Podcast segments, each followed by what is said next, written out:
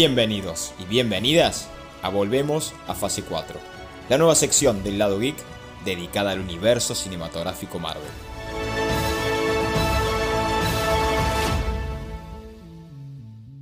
Una vez más, estamos en un nuevo episodio del lado geek y como siempre acompañado de un gran amigo, un hermano, mi coequiper, mi guionista, Chaco, ¿cómo estás? Hola, hola, hola, hola, ¿qué tal? ¿Cómo estamos? ¿Cómo estamos, gente? Yo sé, Topa, yo sé muy bien que te extrañaba ese saludito.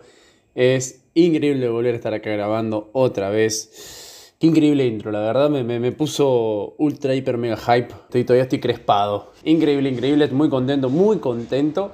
Y nada, nada, eh, vamos, vamos a mandarle, vamos a mandarle porque esto es, está fresquito, está recién salido del horno. Como siempre decimos, con una intro espectacular, vos mismo lo dijiste, este nuevo episodio del lado I va a tratar sobre una película muy odiada y a la vez amada por el fandom y odiada por algunos críticos, digamos mitad y mitad, bastante dividida, como es Eternals. Y a su vez, en este caso, nosotros nos vamos a dedicar a desmenuzar todas las partes de, la peli y a su vez también eh, denotar y hacer denotar nuestras impresiones con respecto a esta película. En este caso, para mí, me pareció una muy buena película. No digo que haya sido la mejor, ni mucho menos, y tampoco la peor. Yo creo que todavía el trono de la peor película lo sigue teniendo Iron Man 3, por lejos. Cuando hablo del trono, hablo de las películas del UCM, obviamente. Y en este caso Eternals nos trae un mundo muy nuevo, nos trae un aire fresco, nos trae una película no tan Marvel Studios, no tan de la fórmula de Marvel Studios. Convengamos que la fórmula Marvel Studios siempre funcionó de la misma manera y ya lo vivimos con Shang-Chi mostrando un nuevo personaje.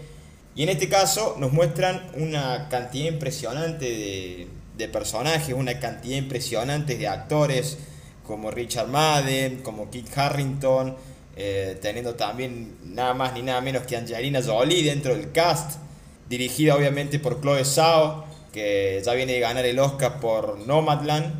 Entonces a su vez como que va denotando la, la peli de por sí de lo que puede llegar a, a traer este aire fresco al UCM y nos presentan estos personajes que, que, también pueden dar mucho juego en el futuro. Claro, Top, es, es, mucho de lo que, lo que vos decís, me quedé pensando un montón de tiempo con todo esto antes del cine, de por qué, por qué fue tan odiada esta película, ¿no? Eh, en el tomatómetro eh, daba un 55%, empezó allá arriba, alto, alto, alto y terminó bajando, o sea, pero tenías los críticos la mataron, pero los, los, fans les encantó. O sea, tenías un 90, 95% de aceptación del lado de los fans y creo que dentro de ese 95 estamos también nosotros.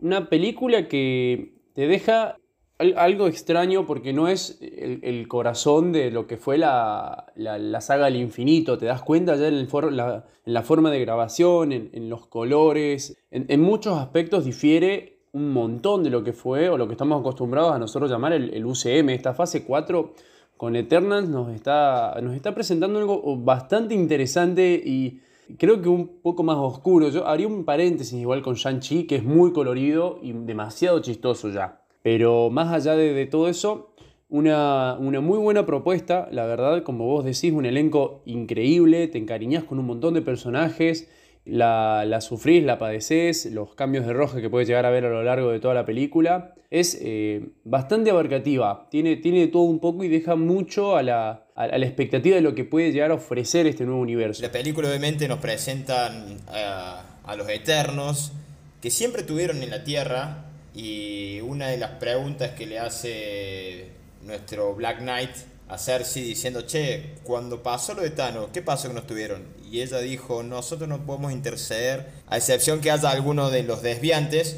Entonces, nos muestran esto y tenemos grandes personajes, teniendo ya a todos los eternos que nos presentan como Icaris, tenemos a Tena, tenemos a Cersei, tenemos a Sprite, tenemos a Gilgamesh, Makari, tenés también a Druig, obviamente Fastos, y estos personajes se ensamblan de alguna manera en un principio en el génesis verdadero del UCM. Claro, es, increíble la cantidad de personajes que, nos brinda esta, esta, entrega, estos, estos eternos. Pensar que están hace tanto tiempo en la Tierra es una buena explicación de por qué no, no participan igual en, las batallas. Solamente sí te dicen que eh, les hizo un clic ellos también después de esto de lo de Thanos. Sea, como que decidieron igual involucrarse un poco más en, en, lo que son las batallas ahora que no están, los hacen claras referencias a, a Iron Man, al Capitán América, hay unos chistes hacia Thor, pero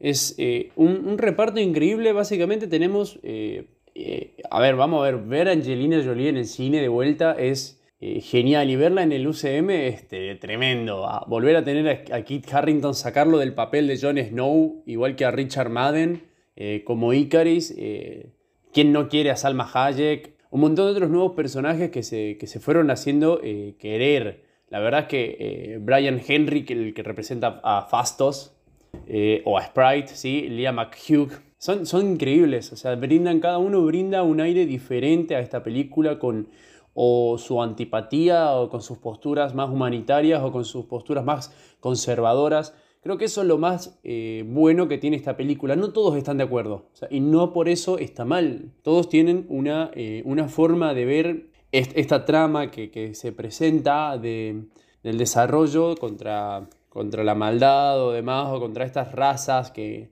las vamos ya a detallar un poquito más adelante, lo que sería el, relativo enemigo de los eternos. Claro, y hablando justamente de eso, el verdadero enemigo de los eternos, en realidad que no es un personaje en sí, sino es una misión. Es la misión de hacer que la tecnología o la vida humana o lo que fuera avance para la creación de un celestial. Entonces nos muestran un concepto de celestial, de desviantes, de eternos, y todo eso en una sola película. Quizás lo que puede tener de malo la película que quizás en principio se hace un poco larga, pero también tenés que tener en cuenta que tiene muchos personajes y tenés que introducirlos a todos, y cada uno con sus problemas, cada uno con sus inquietudes, y que arranque así la película me parece notable. Ya arranca mostrando lo que es la creación, mostrando en el momento en el cual llegan los eternos a la tierra.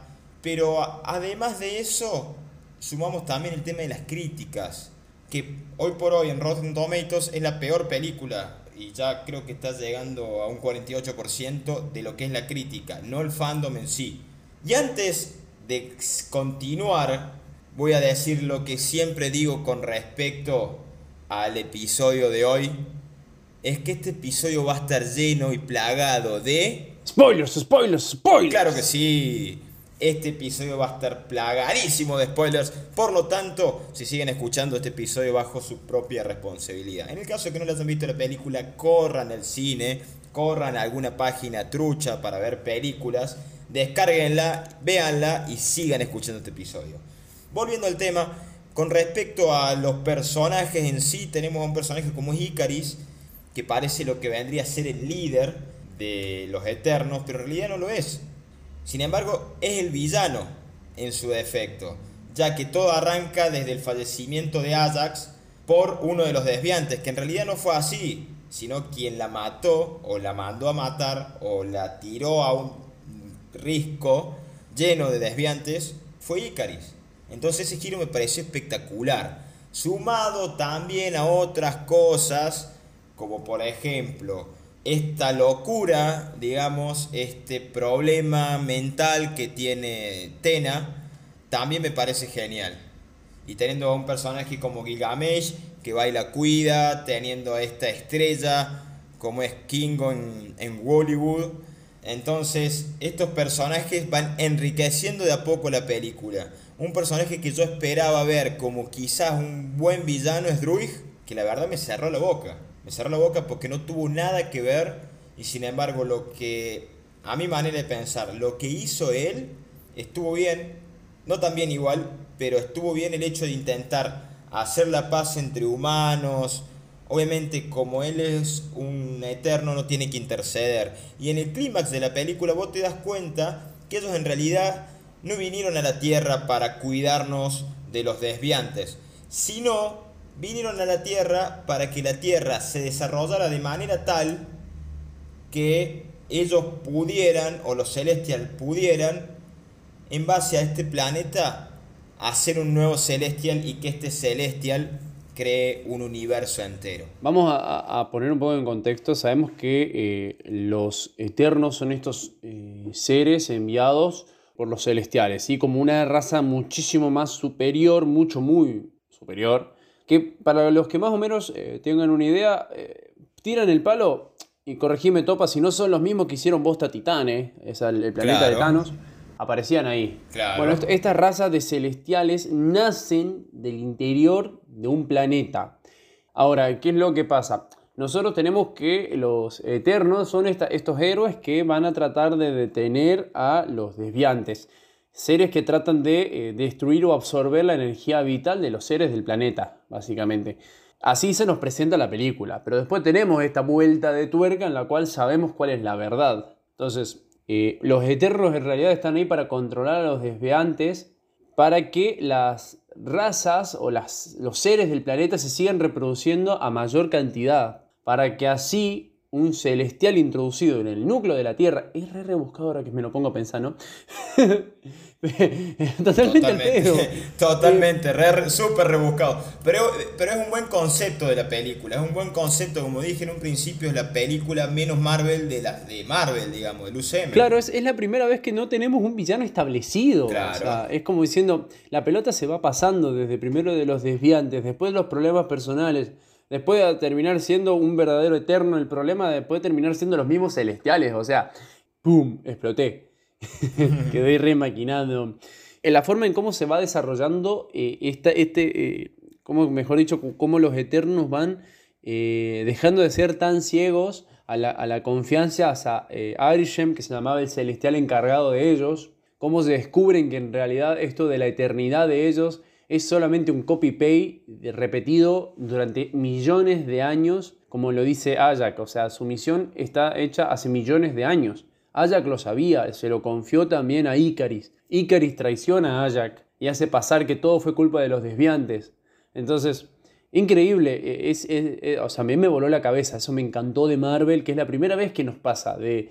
Siempre fue eh, o Loki el villano, o fue eh, Ultron, o fue Thanos. Siempre hubo un villano establecido, siempre hubo un punto A a un punto B, y esto es todo una vuelta de, rosca terrible. Me, encantó. O sea, no digo que estoy eh, fascinado con la película, pero me encanta que sea tan rebuscado. Excepto la parte de los celestiales. Podrían haberla hecho más fácil. Sí, eso es cierto. Y además también creo que fue muy criticada por el hecho de que tuvo una escena de sexo y una pareja gay, un beso entre dos hombres que... O sea, estamos en una sociedad, estamos en 2021, en una sociedad en la cual es totalmente abierta, Marvel admiro los huevos o los cojones o los ovarios que tiene para decir, che, no estreno en China porque vos no querés ver a dos hombres besándose en la película. O sea, mirá los huevos que tiene Marvel con respecto a esta película y lo que quería hacer con la película. Y me parece genial, genial lo que hizo Marvel con respecto a eso.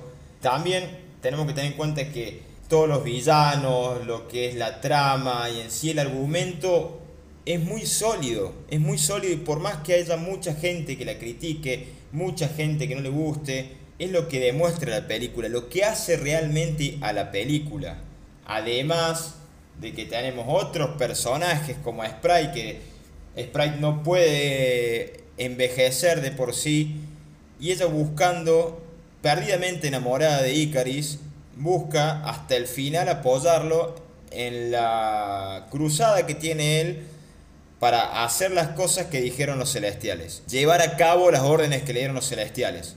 Y entonces, Ajak me parece que también es otro personaje en el cual se lo desaprovechó mucho, porque si vamos al caso, como dijimos en un principio, el cast es increíble. No hay nada, absolutamente nada para decir del cast.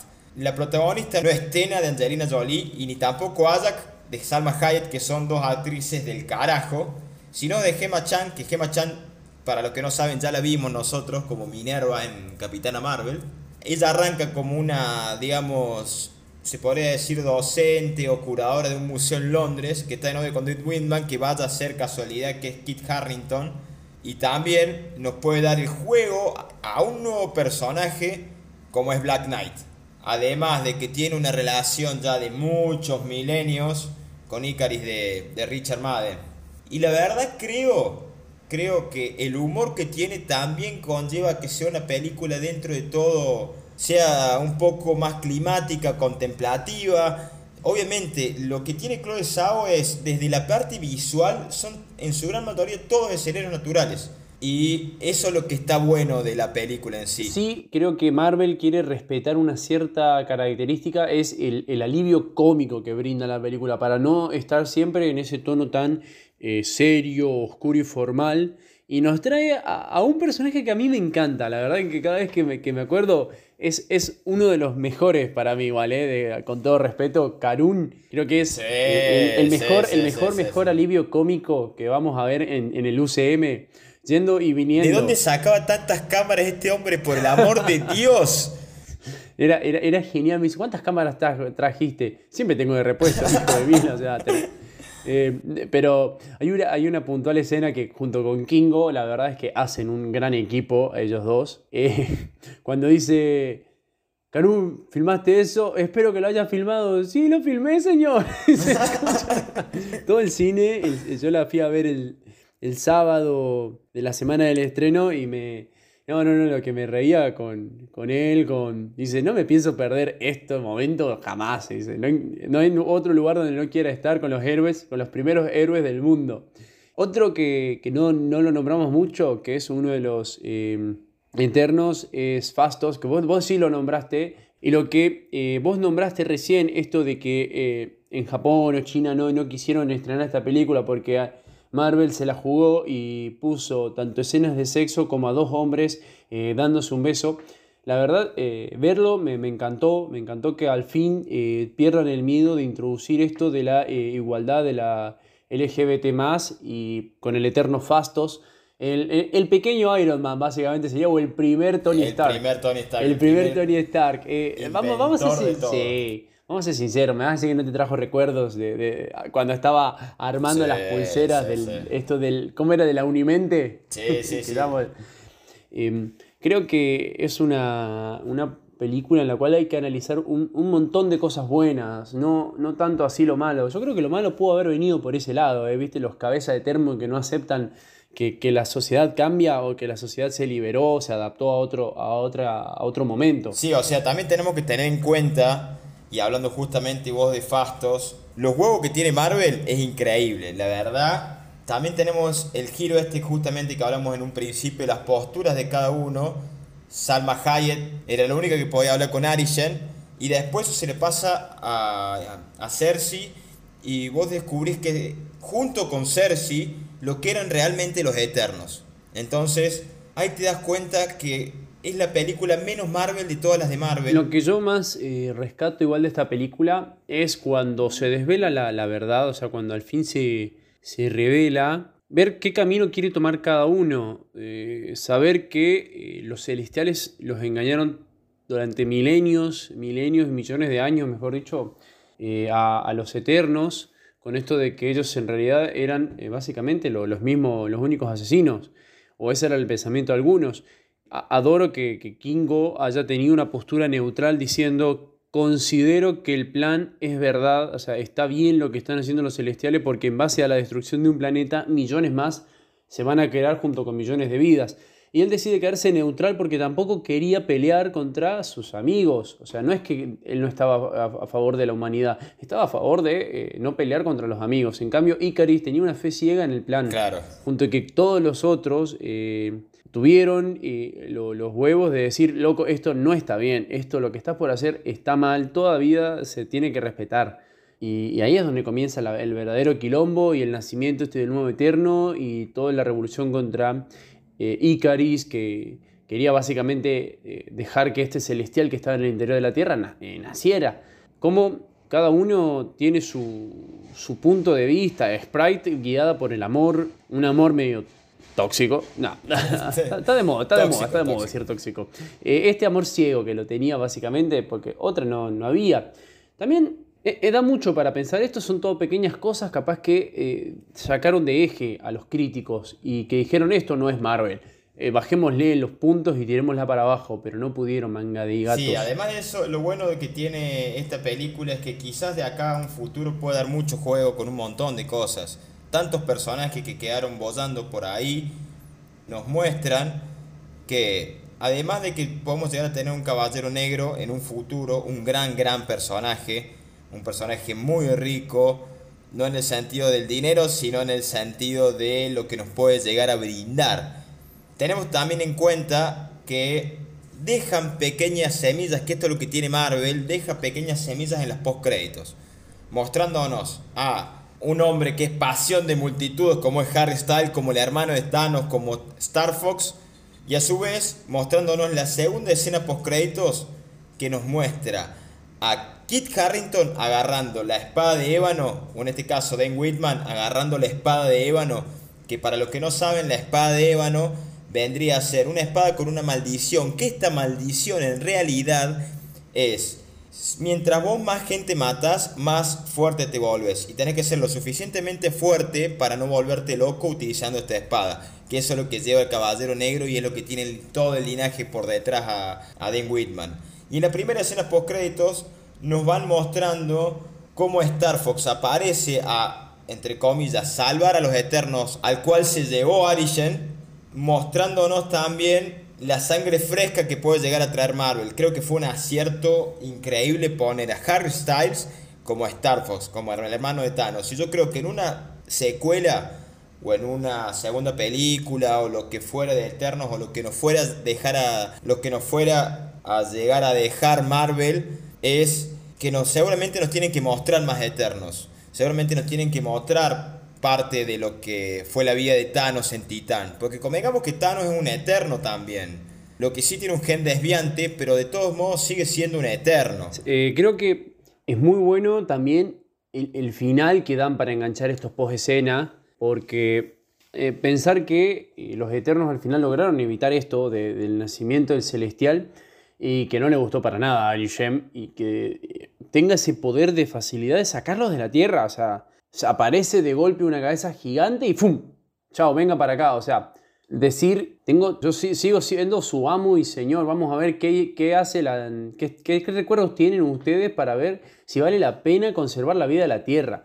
Y de ahí saltar a la nave de vuelta, al domo y, ver la aparición de Harry Styles y el, el duende ese medio desubicado, medio borracho sí, dije, Totalmente desubicado. Y para mí, creo que es el peor CGI que ha tenido Marvel en décadas. Sí, es, es muy raro ver eh, los detalles. A ver, como que parece que quisieron hacer esa partecita del post-escena. Fue medio como terminada hacia las chapas. Sí, sí. Capaz que le haya eh, faltado tres meses al CGI más o menos. No, vos decís. Eh, yo creo que hicieron más para el hype que iba a aparecer cuando digan hola, soy Star Fox, el hermano de Thanos. ¿What? Pero sí, eso. Nada, nada, yo creo que me encantó eh, eh, tratar de determinar de quién es la voz, la voz que le habla a, a, Kit Harrington. Eh, ¿Te digo quién es? ¿Me tengo que poner manija o me tengo que sentar? Tenés que sentarte. Ok, espera, para que me acomodo, para. Listo, ahora sí. No es nada más, ni nada menos, ni nada más que Mahershala Ali, nuestro futuro Blade. No me la container, no me la container. Exacto, amigo. Eso quiere decir que se viene sabiendo que próximamente pueden llegar a introducir a Charlie Cox como Daredevil y también a John Berthal como Punisher. Me parece que si vienen los hijos de la medianoche, amigo, me parece que teniendo a Caballero Negro, a Blade, a Daredevil y a The Punisher, olvídate que en el futuro vamos a tener a Midnight Suns. Me gusta, eh, me gusta, me gusta, me gusta eh, bastante la idea de, poder volver a ver a, esos locos tarados, boludo. Me llama un montón la atención y la verdad que yo estoy más, más eh, manija por The Dark Avengers, pero esto, esto, esto me, me, me, encanta. Quiero ver qué onda el Caballero Negro, la verdad, o sea, The Black Knight. Eh, eh, más aparte, acuérdate que también vamos a tener Moon Knight y tenemos un montón de cosas que se, que se vienen. Sí, sí, sí, totalmente. estamos, estamos recién en la puntita del iceberg, porque esta es una buena introducción a la fase 4. Todo bien con Shang-Chi, todo bien.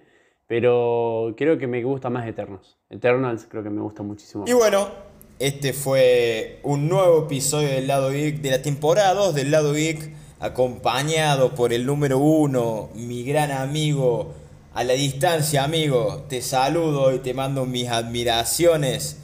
¿Y en dónde te podemos seguir? Bueno, a mí me pueden eh, seguir en Nacho Macías 95 en Instagram, Nacho Macías en Facebook Nacho95 en Twitter, pero no lo uso, pero me pueden seguir igual. Algún momento capaz se pone de moda o, viste, que yo sé yo.